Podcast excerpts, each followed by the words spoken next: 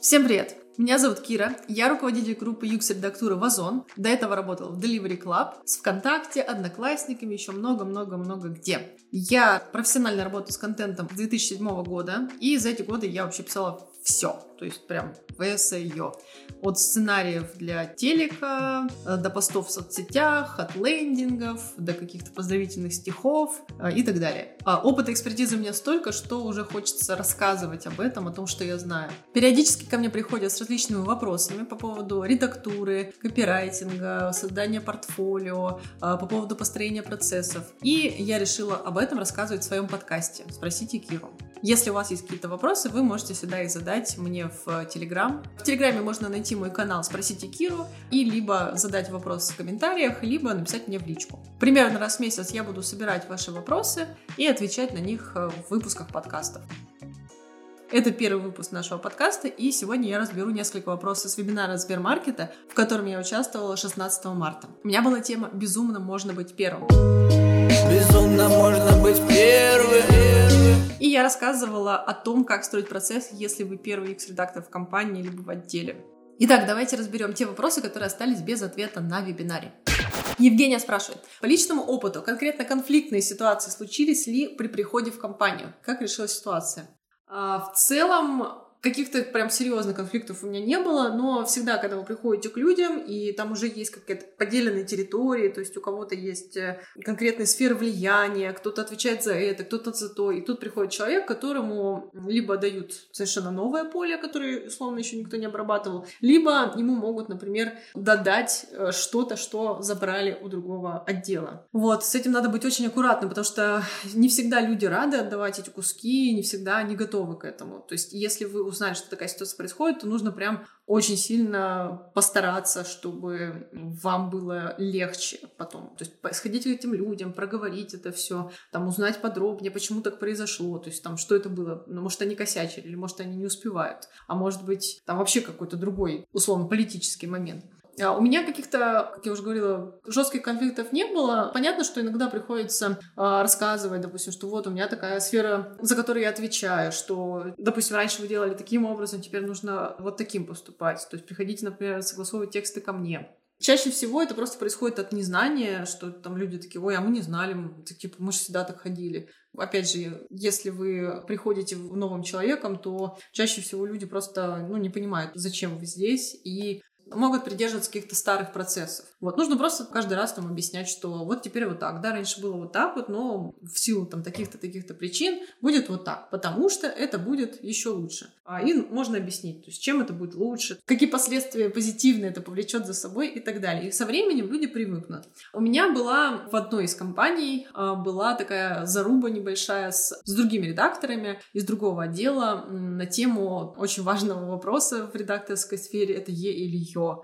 И тогда мы прям собрали такой консилиум, мы прям был общий круглый стол, где каждый высказывал свое мнение, э, там все лиды были, были там такой третейские судьи с отдела, от отдела бренда и так далее. И, соответственно, там выясняли, у кого какая аргументация на тему этого поинта. Ну и в итоге, соответственно, мы выбирали, чья аргументация была сильнее, то есть почему э, мы будем придерживаться теперь вот одной такой позиции для консистентности. Поэтому, если, например, вы понимаете, что, знаете, как говорится, что драка неизбежна, нужно бить первым. То есть, если вы понимаете, что вам придется с кем-то а, проговорить э, то, как теперь будет прописываться то или иное, то лучше на всякий случай подготовить базу аргументации. При этом это не всегда значит, что ваша аргументация была там выше или лучше, потому что всегда есть очень много факторов которые могут повлиять на принятие решения, потому что ну, мы все работаем с людьми, не, не просто с какими-то вычислительными машинами, вот, это иногда может зависеть, там, например, от того,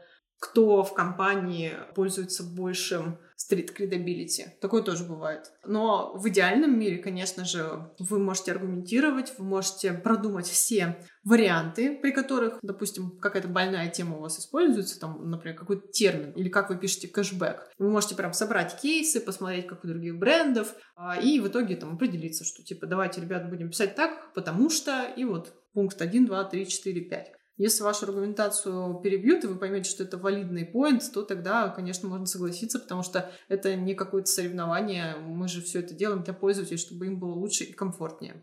Анастасия. Контент, который создают другие отделы, часто не очень. Просто так влезть в работу другого отдела не могу. У меня там нет влияния. Но лучше этих текстов хочу. Что посоветуете в такой ситуации? На этот вопрос я подробно отвечала на вебинаре. Если что, ссылка на него в описании. Можно посмотреть в самом конце вебинара.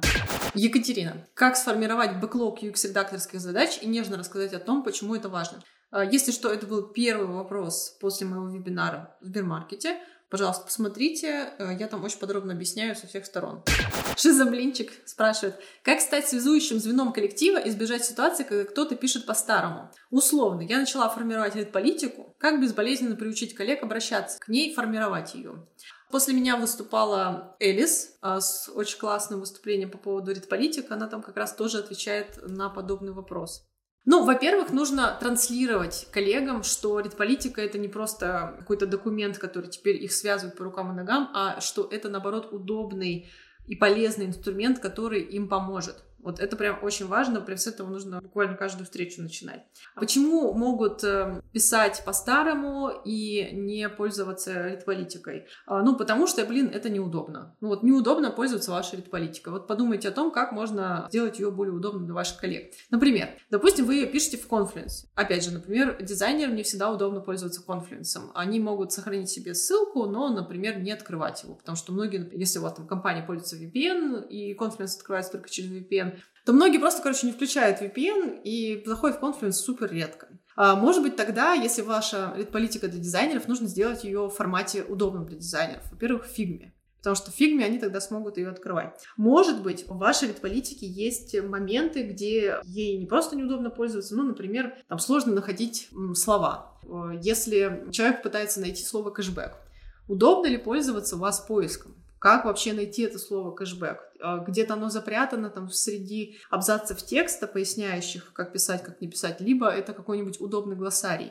Вот нужно начать с этого. Нужно понять, э, насколько удобно вашей политикой пользоваться. Конечно же, даже если она будет, там, не знаю, суперкомфортная, интуитивная, сразу вкачанная в мозг через э, мега-чипы, все равно будут люди, которые будут писать по-старому. Это нормально, такое часто бывает. Почему это происходит? Ну, потому что, э, опять же, не из вредности какой-то, не из того, что они не верят вашему авторитету, а, скорее всего, либо есть какие-то сложности с поиском этого слова и нахождением в политике, это мы уже разобрали, либо, ну, лень банально, потому что, например, Например, очень сложно заставить людей пользоваться полупробелами. Ну, просто вот это очень сложно, потому что это неудобно. Полупробел, во-первых, для него нет адекватной удобной комбинации на маках, и получается, что люди его, например, часто, там, даже дизайнеры где-нибудь хранят у себя файлики, и потом просто тупо копируют и вставляют, копируют и вставляют. Вот, конечно же, это неудобно. И надо подумать о том, можете ли вы как-то упростить эту ситуацию. Опять же, точно так же можно в редполитике разместить этот полупробел и сказать, что вот он здесь, можете его отсюда брать и копировать. Также важно объяснять людям, почему важно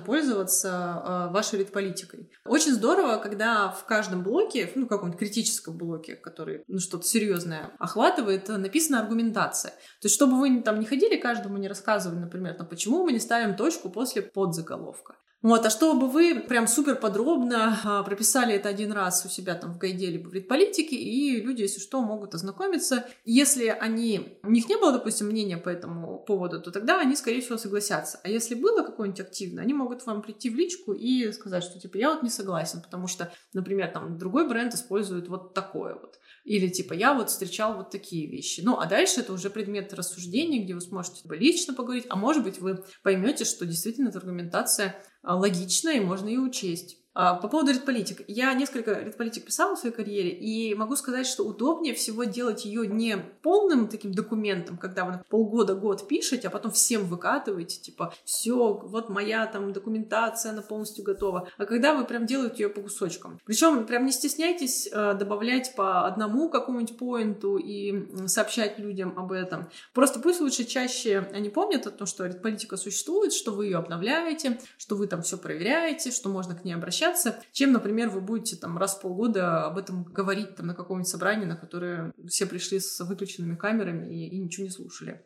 Вот, поэтому дополняйте лид-политику постоянно и постепенно, и люди просто начнут привыкать. Сначала они там не будут туда ходить, потом будут так периодически заглядывать для каких-нибудь острых тем, а потом начнут просто либо будут запоминать э, важные моменты, либо будут периодически к ней обращаться. Это нормальный процесс.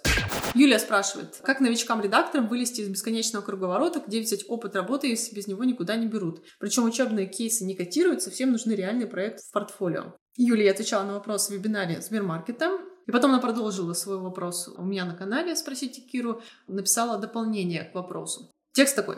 Хочу продолжить свой вопрос метапа про новичков. Спасибо за твой ответ. Пожалуйста. Я поняла, что можно брать и исправлять реальные сайты или приложения. Но не очень понимаю, как это оформить. У меня же нет макетов. Или, например, я хочу свой проект создать, но я совсем не дизайнер и фигму знаю базово. Как я могу показать тексты? Это такой очень частый, очень проблемный вопрос для UX-редакторов новичков, потому что действительно мы не дизайнеры, и это нормально, и мы не должны знать дизайн так, как дизайнеры. Я считаю, что UX-редактору нужно ориентироваться в фигме на таком базовом уровне. То есть вам стоит э, пользоваться, например, прототипами, Короче, здорово, если вы знаете какие-то базовые приемы в фигме, там, не знаю, фрейм создать, добавить кружочек, э, типа тут фотография, добавить квадратик, это как будто бы экран. А, ну или, допустим, добавить прямоугольник, это типа меню внизу.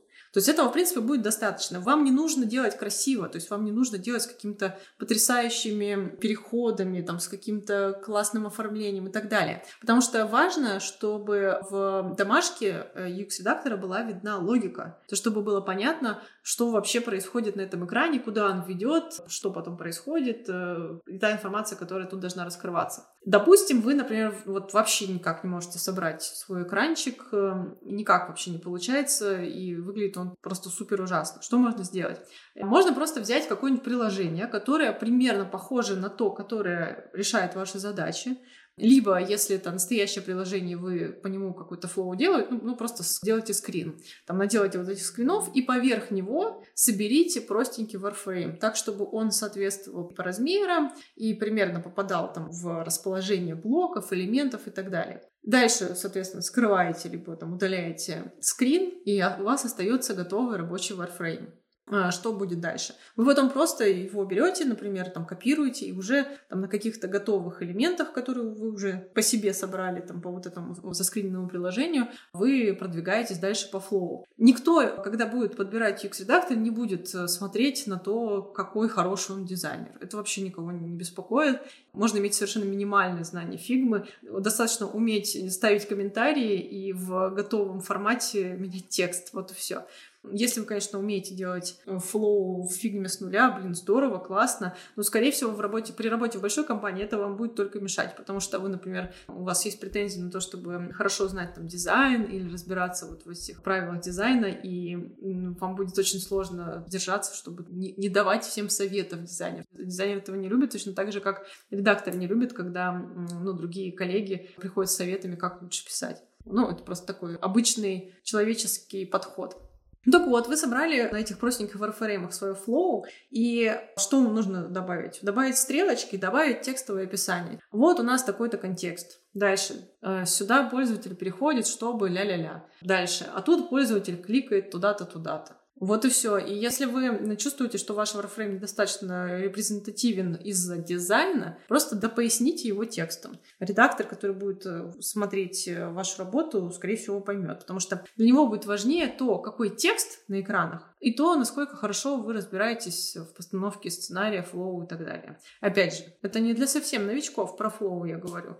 То есть flow — это уже с уровня middle а, middle plus и так далее. Если вы совсем новичок, вы просто можете взять обычный экран и, например, прописать его в таблице в Google Doc е. Ну, если уж совсем никак не можете в фигме, вы можете прям так и сказать, что типа я супер начинающий новичок, а я там ничего не умею в фигме, но я типа я готов учиться или там пытаюсь там еще как-нибудь, но у меня там так страшно получилось, что я вот там сделал таблицу в Google Doc е, в ней расставил, где должен быть заголовок, подзаголовок, и оформил кнопку, ну, соответственно, оформили как? Возможностями Google Doc а. Там жирное выделение, подчеркивание, курсив и так далее, и так далее. То все эти возможности также помогут вам показать иерархию в тексте. То есть главное, чтобы вы понимали, что вообще в тексте в UX происходит.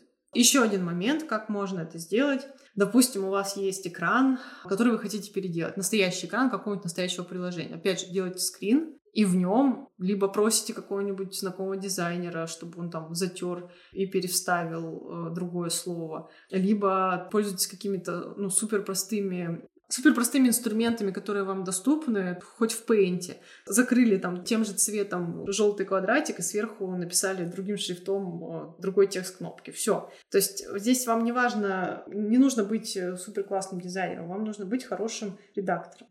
Дима, Тексты похожи на библиотеку, в которой на корешках книг нет названий. UX-редактор прошлый ушел в запой, а остальные имеют только примерное представление о том, где лежит текст, который нужен сейчас. Я ничего не поняла, Я не уверена, что это вопрос, хотя там в конце стоит вопросительный знак. Я полагаю, что как раз это и есть ситуация, когда вы оказываетесь в ситуации первого UX-редактора, и, наверное, тогда нужно просто пересмотреть мой вебинар. Я там все очень подробно рассказываю, как и что делать. Катерина, а расскажи, пожалуйста, о каком-либо провале ошибки, которые у тебя были, как у первого редактора. Чему они научили? Ну, смотри, наверное, здесь э, какой-то конкретный провал, ошибку рассказать не могу. Пусть пройдет несколько лет, когда выйдет НДА. Но я точно могу сказать, что сначала нужно проверить вообще, что происходит в компании, узнать подробно информацию, а потом уже говорить людям разные вещи о том, кто вы, чем занимаетесь и что хотите сделать.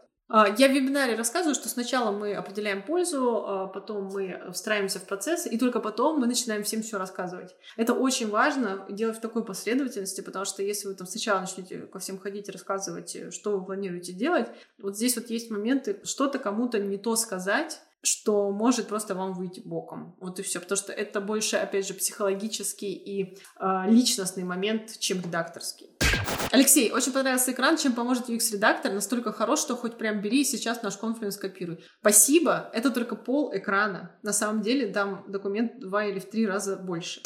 Диана, как расставить приоритет в задачах, если ты первый UX-редактор? Исправлять то, что уже работает, или сосредоточиться на новых задачах? Диана, могу сказать, что, конечно, лучше всего так потихоньку, ну, не учитывая то, что я рассказывала, это когда мы определяем пользу, встраиваемся в процессы и ходим, рассказываем про то, кто мы такие, начинать потихоньку стоит с просмотра текстов на проде, просмотра вообще того, что вообще происходит. То есть вам нужно прям походить, посмотреть по вашему приложению, там, либо сайту, или что, какая у вас там зона ответственности, обходите, посмотреть и найти моменты, которые, ну, прям супер критичные. То есть понятно, что нужно и отмечать э, какие-то повторяющиеся ошибки, например, там, не знаю, вместо знака рубля буква R с точкой используется, или еще что-то странное. Но если вы видите что-то критичное, то прям нужно такую базу себе сохранять, делать скриншоты, записывать, что не так, и искать оунеров для того, чтобы это можно было исправить. А по поводу новых задач, ну, тут нет такого, что у вас будет какой-то выбор, исправлять, что работает, или сосредоточиться на новых задачах. Задача, если вас взяли первым редактором, скорее всего, задачи пойдут практически сразу, и вам нужно будет только а, выделять время на то, чтобы просматривать старое в том числе. А, вот, и очень важно об этом помнить, то есть не, не ухнуть полностью в новые задачи, потому что то, что в Legacy, его тоже придется переделывать постепенно. Но, опять же, здесь тоже важный момент, что не стоит думать, что вы можете сразу все взять и переделать. Это, это просто невозможно. Если вы работаете в продукте, то это никогда не будет сделано. Просто постепенно старые, ну, не очень хорошие тексты, например, либо обычные тексты будут заменяться новыми классными вашими. Екатерина, к вечеру сложно формулируются мысли, но как показать, что ты пришел не зря? Как измерить свою пользу, чтобы пересмотреть собственный грейд и нанять себе коллег? Это вопрос к вашему руководителю. Когда он вас нанимает, он, скорее всего, видит э, вообще перспективы, зачем вы нужны, а, что вообще от вас требуется, что считается успехом. Вы можете прям сразу в первые дни, либо когда вас нанимают, спросить, а вот что вы вообще от меня хотите? Какую пользу я должна или должен принести компании? И когда вы будете считать, что что это вот польза первого порядка выполнена. И тогда уже э, можно будет э, разговаривать про пересмотр грейда и так далее. Что касается найма коллег, это вообще никак не связано с пересмотром грейда. Это просто вопрос того, какой объем у вас задач. То есть если у вас много задач, вы не справляетесь, это точно звоночек о том, что нужно нанимать вам новых коллег. Это супер нормально. Но опять же, это все вопросы к вашему руководителю. Собирайте данные, собирайте информацию о том, сколько у вас задач, сколько времени это занимает, а, что вы сделали, что вы планируете сделать. Если вы первый UX-редактор, то, скорее всего, вам лучше со временем переходить на более высокоуровневые стратегические задачи, и в какой-то момент вам точно понадобится человек, который будет выполнять всю текучку. Дима, как UX-писатель убедить коллег, что у него равнозначная с коллегами и менеджерами роль на проектах, и что он поможет разработке сценариев и продуктов в целом? Нужно об этом говорить постоянно, транслировать эту информацию снова и снова, снова и снова, и доказывать это делом в том числе. То есть вы можете показать это своей экспертизой. Когда вы выдаете хорошую работу, то, естественно, люди постепенно понимают, что да, человек специалист, ему можно доверять и так далее. Но здесь есть важный момент и тонкий. То, что бывают компании, в которых э, субординация и экспертиза вообще пустой звук, и э, роли тоже как будто бы не закреплены. То есть, когда, например, там 10 человек на звонке сидят, и все обсуждают те вещи, в которые, допустим, экспертами они не являются. Это касается там всего и дизайна, и текста, и разработки, и всего остального. Это печальная такая ситуация, но вот иногда она такая встречается. В таком случае будет очень тяжело доказать, что у вас равнозначная роль, потому что сложилась такая порочная система. Но если у вас с этим адекватно, а я надеюсь, что адекватно, будет здорово заручиться поддержкой руководителя, чтобы он также помогал вам и при случае мог э, сказать за вас э, слово, что э, вообще-то это эксперт, пожалуйста, прислушивайтесь к нему и так далее. То есть я считаю, что это правильно, когда за текст отвечает специалист по текстам, за дизайн отвечает специалист по дизайну и так далее. Продукты отвечают и менеджеры за бизнес-результаты. Они, конечно же, в данном случае заказчики чаще всего, и с их мнением обязательно нужно считаться, потому что у них всегда есть информация, которая может не быть у пишущих специалистов либо у дизайнеров. Но при этом я считаю, что неправильно, если э, менеджер говорит, что мне не нравится текст, просто я чувствую от него что-то не то. А, ну, то есть это просто не аргументация, это вообще не валидно, это даже не стоит рассматривать. То есть это та тема, которую вы точно можете сказать, что э, здесь я рекомендую довериться моей экспертизе, меня на эту роль взяли, я, соответственно, получаю зарплату именно за то, что я пишу хорошие тексты, я, ну, защищаю хорошие тексты. Если человек не специалист э, в текстах, вы можете ему объяснить. Например, я использую здесь вот этот словесный оборот, потому что а дальше, конечно же, будет зависеть от вашей экспертизы. Вообще, вы сможете объяснить, почему вы это сказали? Или вы тоже какую-то ну, вкусовщину, например, выдали. Если вы можете, то все прекрасно. А если у менеджера есть какая-то претензия, то вы всегда можете у него уточнить. А что не так? Вот как ты считаешь? Вот что ты чувствуешь здесь не так? Не стоит э, ну, любую критику воспринимать как какую-то блажь какую-то вкусовщину. Иногда, конечно, такое встречается, это, это всегда супер нормально, такое бывает, и это просто отбивается обычной стандартной экспертизой. Но иногда, и даже, я бы сказала, в подавляющем большинстве случаев за этим стоит что-то особенное. То есть человек, ну, у него есть какое-то опасение. То есть, например, начинаете выяснять, типа, а что здесь не так? И менеджер, м-м-м, там, не знаю, не знаю, и там на, на пятый раз, когда вы спросите, почему, почему, он уже может сказать, например, мне кажется, что у нас, допустим, бизнес-пользователи, и вот для них эта формулировка будет звучать оскорбительно, что она для них как будто бы с какой-то там супер молодежной аудиторией общается. Но все, это уже валидный поинт, который можно, с ним можно работать. То есть я считаю, что неправильно отбивать все, все комментарии, типа «я эксперт, я эксперт, слушайте меня». Нужно прислушиваться к людям, почему им что-то не нравится. Вот, а, допустим, вы там узнали, что, ну, вот есть такое опасение по поводу там ваших B2B клиентов.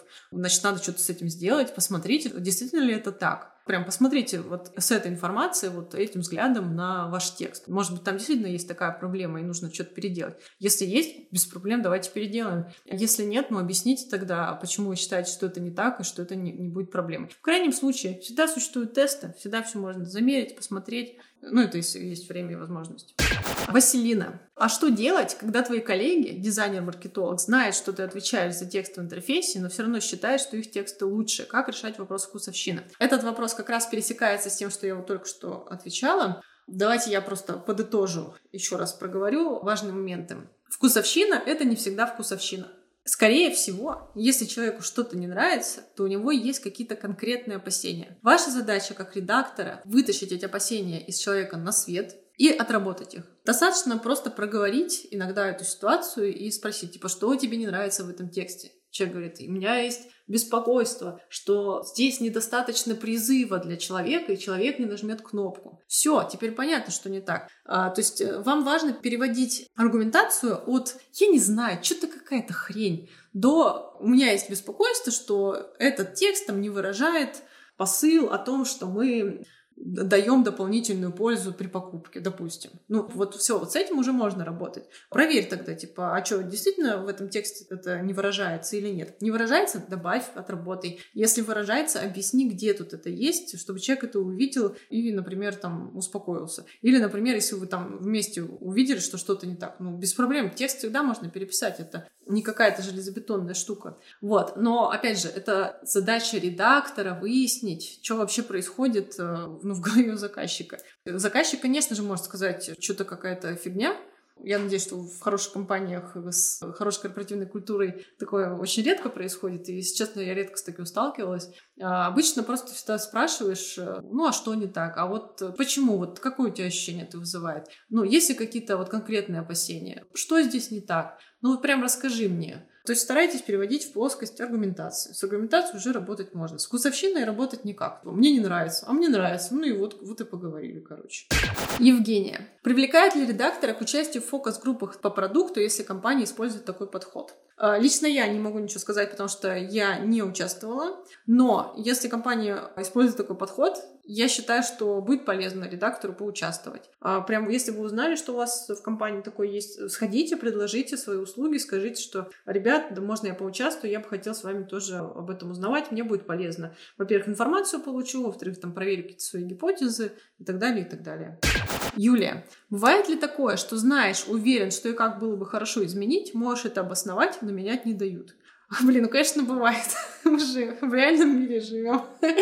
Всегда есть очень много факторов, очень много причин, э, вариантов каких-то, может быть, жизненных ситуаций, моментов, которые не дают это сделать самый стандартный вариант. Вот, допустим, есть текст, он, например, ну не супер, вы бы могли его изменить, улучшить, там, переписать и так далее. И вот вы, например, приходите к коунеру текста, либо там еще кому-то, кто это отвечает или там может поменять, а он говорит, ну типа, я не могу, у меня тут это тянет за собой там разработка там 5 лет, переделка дизайна 17 лет, переписывание, перепечатывание этого текста 25 минут. Вот, и, соответственно, вы не можете просто ничего с этим сделать. Ну, то есть, конечно же, нужно ходить, просить, предлагать, сообщать и другие разнообразные глаголы выполнять. Но иногда бывает такое, что вам не дадут это поменять. Иногда это бывает, не знаю, требования юристов, или это долго, мы не можем. Или, например, у нас там, не знаю, скоро ну, допустим, компания говорит, у нас там скоро ребрендинг, например, и что вы с этим сделаете? Ну, тогда ничего не надо делать, будет ребрендинг, переделайте. Ну, то есть факторов много, такое бывает. Арина, бывали ли случаи, когда игнорировали твои комментарии к тексту? Конкретно не помню, но, конечно, бывало такое, это опять же нормально. Значит, смотрите, от чего это бывает? Ну, вариантов несколько. Первое, люди пропустили. Пропустили, значит, догоняем, спрашиваем, говорим, а вот обратите внимание, там, вот этот коммент надо переделать, там, ля-ля-ля. Ну, второй момент. А, проигнорировали из-за каких-то факторов, назовем это так. А, допустим, не успевают, не можем сейчас взять, сорян-сорян, но как бы не можем ничего отработать. Такое тоже бывает. Опять же, нужно выяснить, просто сказать, что если что, приходите там заранее, например. Вариант 3. Это самый худший, и, наверное, про это вопрос, конечно же. Проигнорировали, допустим, сознательно. Увидели коммент такие, ой, пошла она, короче. Давай не будем ничего с этим делать, просто забей. А вот это уже проблема. Если такое встречается, то прям надо Короче, надо постараться не допускать прецедента ни в коем случае, потому что это может быть прям большой проблемой вам в дальнейшем. То есть один раз проигнорили, второй раз проигнорили, и все, как бы вы теперь уже не авторитет, вам уже с этим ничего не сделать. А, здесь, смотрите, для начала я бы рекомендовала сходить к этому человеку, объяснить, ну, точнее, задать вопрос, типа, видел ли ты мой коммент? И дальше уже будет понятно из диалога с этим человеком. Если он там отказывается это принимать и специально это игнорирует, а, ну, вы можете, во-первых, сначала с ним поговорить, попробовать, если вы понимаете, что это, ну, глушняк, э, идите к руководителю руководителю. Вот всегда в любой ситуации идите к руководителю. Можете сначала к своему сходить, просить совета. Можете сразу сходить к его руководителю. Опять же, тут сильно зависит от вашей иерархии в компании, от того, что вообще происходит. Потому что изначально, может быть, человек, например, не понимает, зачем вы тут нужны. Или, допустим, ему не нравится коммент. Или ему вы не нравитесь. Или ему процесс не нравится. Ну, то есть, вот здесь явно есть какая-то проблема, и нужно ее выяснить. Вот, а уже когда выяснили, тогда уже что-то решать. Иногда бывает достаточно просто предложить человеку подключить нотификашки из фигмы, чтобы он видел все ваши комментарии. Может быть, дело было в этом, а вы уже к руководителям ко всем сходили. Евгения, как убедить компанию, что им нужен первый UX-редактор? Я про это уже отвечала у себя на канале «Спросите Киру». Можете найти по тегу ответ. Там был, в принципе, похожий вопрос на тему вот что-то в текстах не нравится и как, короче, порешать с этим. А если кратко, то здесь нужно собирать данные. По какой причине вы считаете, что вам вообще нужен этот человек? Если какая-то проблема, окей, допустим, плохие тексты, ну, вкусовщина, вкусовщина, там понятно, что бывает что-то не так с ними, они сложно написаны. А если у вас есть доступ к данным, то было бы здорово, например, узнать, допустим, на этом экране мы теряем там столько-то, столько-то денег или столько-то, столько-то переходов. Ну, то есть хочется какую-то базу для того, чтобы с ней сходить к руководителю или там к ЛПРам, которые этим вопросом занимаются, и им сказать, что вот, ребят, давайте попробуем что-то с этим делать, потому что вот нам точно нужен эксперт это один вариант. Второй вариант — находить базу ошибок, прям таких стрёмных, критических, потому что очень часто бывает, что э, редактора нет, нет, нет, а потом количество ошибок публикаций в телеграм-каналах, где это, этот бренд высмеивают, где там говорят о том, боже мой, посмотрите, как они опять лоханулись, э, потом это количество этих публикаций, короче, нарастает и получает какую-то там э, критическую массу, и после этого быстренько нанимают редактора. А, ну еще можно набрать каких-нибудь амбассадоров вашей идеи, которые тоже будут ходить к своим руководителям говорить об этом. В какой-то момент редактора точно наймут.